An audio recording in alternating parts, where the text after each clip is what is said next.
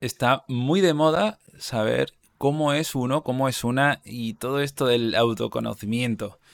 Se escriben libros, se organizan talleres y retiros de una semana para tratar de descubrirte a, ti eh, en un contexto que también te digo es completamente único. Hoy voy a hablar sobre si esto de conocernos o no tiene sentido. Yo te digo que en determinados contextos sí, pero que en otros no lo veo tan claro. Recuerda que tienes una newsletter donde apunto varias ideas, donde tienes las notas del programa extendidas con también contenido extra en aterrizajedeemergencia.com. Yo soy Darío Benítez y te doy la bienvenida a este podcast.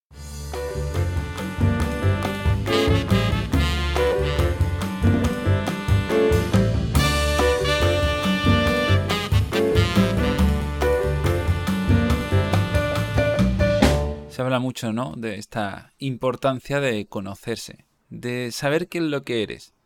Si es que eres algo, claro. Ya hemos hablado alguna vez de esto aquí. Cuando estás jugando a un videojuego, cuando estás jugando a un juego de mesa, cuando en general juegas a algo y utilizas una representación de ti en ese juego, hablamos en esos términos. Si estás jugando, por ejemplo, al ajedrez o a las damas, dirás cosas como yo soy las blancas, yo soy las negras. Estás siendo muchas cosas en un solo tablón. Si estás jugando al parchís, pues serás las rojas, las azules. Dicen que las otras son verdes. Yo soy daltónico, no lo tengo claro. Pero en general te dices que eres algo, que actúas de una determinada manera. También te hablas de cómo es el mundo, de cómo son las cosas de cómo es la norma. Y si tienes dudas, pues verás a un montón de autores que te dirán que tienes que resolver ese problema, que tienes que saber quién eres, que te tienes que conocer, que te tienes que leer su libro, ir a sus cursos y a sus retiros para descubrir lo que hay dentro de ti. Bueno, seguramente descubras cosas. No sé si eso que descubras realmente forma parte de ti o forma parte de ti en esas circunstancias. Si a mí me metes en un retiro en silencio durante dos semanas eh, con gente nueva, probablemente dispare una serie de comportamientos poco habituales en mi día a día. Por lo tanto, ¿quién soy yo? ¿Esa persona de ese retiro? ¿O el que está hablando aquí? ¿Soy yo también la persona que da terapia? ¿O soy el podcaster que te habla al oído con un susurro. Soy eh, la pareja de mi pareja, el amigo de mis amigos. ¿Con todos mis amigos actúo de la misma forma? ¿Tienen todos mis vínculos el mismo significado? ¿Cuánto tengo que conocerme de verdad? ¿Realmente podré conocerme de verdad? Estas son preguntas que me gusta hacer, que me gusta hacerme aunque en terapia, por supuesto, tengamos que trabajar con análisis, es decir, sí que buscamos cierto conocimiento, conocimiento sobre nuestros comportamientos que están siendo problemáticos y que queremos modificar de alguna forma.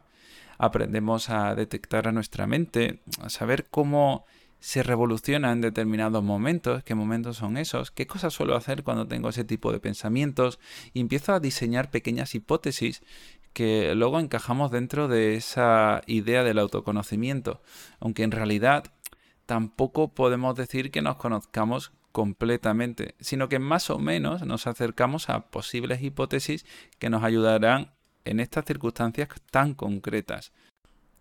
Por otro lado, podríamos empezar a entrar en el bucle infinito en el que ponemos etiquetas a todos nuestros comportamientos, en el que empezamos a definir que el futuro tendrá que ver siempre con nuestro pasado, que aquello que yo hice en el pasado tendrá que seguir determinando lo que haré en el futuro y lo que hago en el presente. Imagina un niño que desde que nace va a una guardería y se rodea con una serie de niños y de niñas que luego le acompañan hasta llegar al colegio. Está en primero de primaria y se relaciona con cierta familiaridad está inquieto. Diríamos que ahí es extrovertido, incluso un poco travieso. De hecho, el profesor dice, le dice a sus padres que el niño no se porta bien, que no hace las tareas y que probablemente tenga problemas en el futuro. Estos padres ven que el niño en realidad las cosas sí las hace bien en casa, pero por lo que sea en clase está más inquieto. Estamos hablando de un niño que se siente cómodo y extrovertido con el resto de niños y de niñas. Pero un giro drástico de los acontecimientos hace que el niño cambie de colegio. En torno a segundo de primaria va a un cole nuevo, en un sitio nuevo, una ciudad nueva, y se expone a gente nueva, a una profesora nueva, a un entorno completamente nuevo, que le provoca miedo, como es normal. Este miedo condiciona su comportamiento, empieza a actuar de formas diferentes, como diríamos, de forma tímida. Cambia por completo. Ahora la profesora dice que es un niño tímido, centrado en los estudios, y por supuesto esto, de cara a la audiencia, de cara a los niños, se denominará el empollón. Ahora ese niño extrovertido y travieso se ha convertido en el empollón de la clase. Claro, para un profesor es conveniente que un niño no dé la lata, por supuesto. Y si encima va bien en los estudios, se configura esa identidad del niño bueno de la clase. Sí, pero un niño bueno con miedo, con miedo a actuar libremente ante los demás. Ahora ese niño pues te está aquí hablando en ese podcast, en este podcast, en aterrizaje de emergencia, después de haber vivido otro tipo de contextos que le han moldeado en otras direcciones. Y también te da explicaciones sobre por qué su comportamiento es de una forma o de otra tendemos a dar explicaciones a nuestros comportamientos, tendemos a asociarnos a determinadas etiquetas y que esas etiquetas encajen con el mundo es súper importante porque la congruencia es algo que necesitamos encontrar a toda costa. Ten en mente, por ejemplo, esta explicación de no me relaciono porque soy introvertido. Como soy introvertido, no me relaciono. A priori tiene sentido, es lógico y casi autocomplaciente. Y digo casi porque esta coherencia verbal entre lo que digo y lo que veo genera calma de alguna manera. Sentir que llevo la razón es agradable. No sé qué mierda liberará en el cerebro, pero está claro que nos gusta llevar esa razón. Te pongo otro ejemplo. Imagina eh, esa conversación que tienes con un amigo, con una amiga, con un familiar, una pareja, que tiende a decir cosas como Em, es que no le caigo bien a la gente. Este, esta etiqueta, este yo no le caigo bien a la gente. Esto es lo que marca mi identidad. ¿Cómo? Necesito pruebas, necesito experiencias que validen esa idea. Te voy a hablar de cómo me pasó un evento casi traumático con alguien que me dejó tirado o me habló mal. Si encima entras en contra de ese tipo de argumentos, puede que entréis también en una lucha dialéctica en la que si en algún momento la otra persona que tendrá más datos siente que lleva la razón, que gana, habrá otra incongruencia, una sonrisita así de medio lado eh, que te señala y has visto cómo lleva la razón. El ser humano es incongruente desde que nació, desde que tiene lenguaje y desde que piensa. Pero este tipo de incongruencias en el que es más importante esa coherencia con esas ideas y con esas etiquetas que vivir la vida que queremos, va a duplicar esta incongruencia, esta incoherencia y nos va a generar sufrimiento. Porque, ok, que le haga caso a este tipo de pensamientos, que yo me aferre a esta identidad que he construido en torno a una serie de reglas, pero a la vez no soy feliz porque lo que concibo como una buena vida, no soy capaz de hacerlo porque es incompatible con lo que me estoy diciendo de mí. Soy una persona introvertida, pero quiero tener amistades, quiero tener buenos vínculos. Para eso necesitaré conocer a gente nueva. No puedo conocer a gente nueva porque soy una persona introvertida.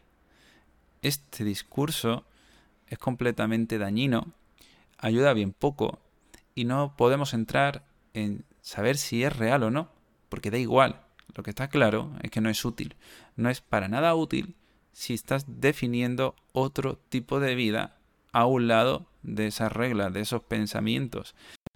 Y sí, yo puede que en consulta me dedique a buscar pequeños eventos incoherentes, incongruentes con, con ese discurso y que señale como en aquel momento, fíjate que tu experiencia te dice que realmente le caes bien a los demás, o al menos a esa persona, y que como esa habrá un montón. Hay un, evento que se da en Marbella, ya sabéis, yo doy terapia en Marbella, y hay una regla que tiene todo el mundo que dice, Marbella no es un sitio amigable. Marbella no es un sitio en el que la gente pueda conocerse. Y escucho esto todas las semanas de un montón de gente diferente.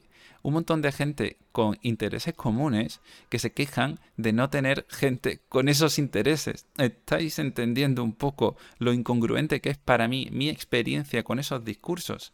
No tiene mucho sentido pero también sé que para esas personas que lo dicen sí que es congruente porque al final es la vida que han tenido. Por eso no podemos entrar a invalidarnos nuestros propios pensamientos o los de los demás, porque al final se han configurado en base a determinadas experiencias y reglas que tienen sentido en esos momentos.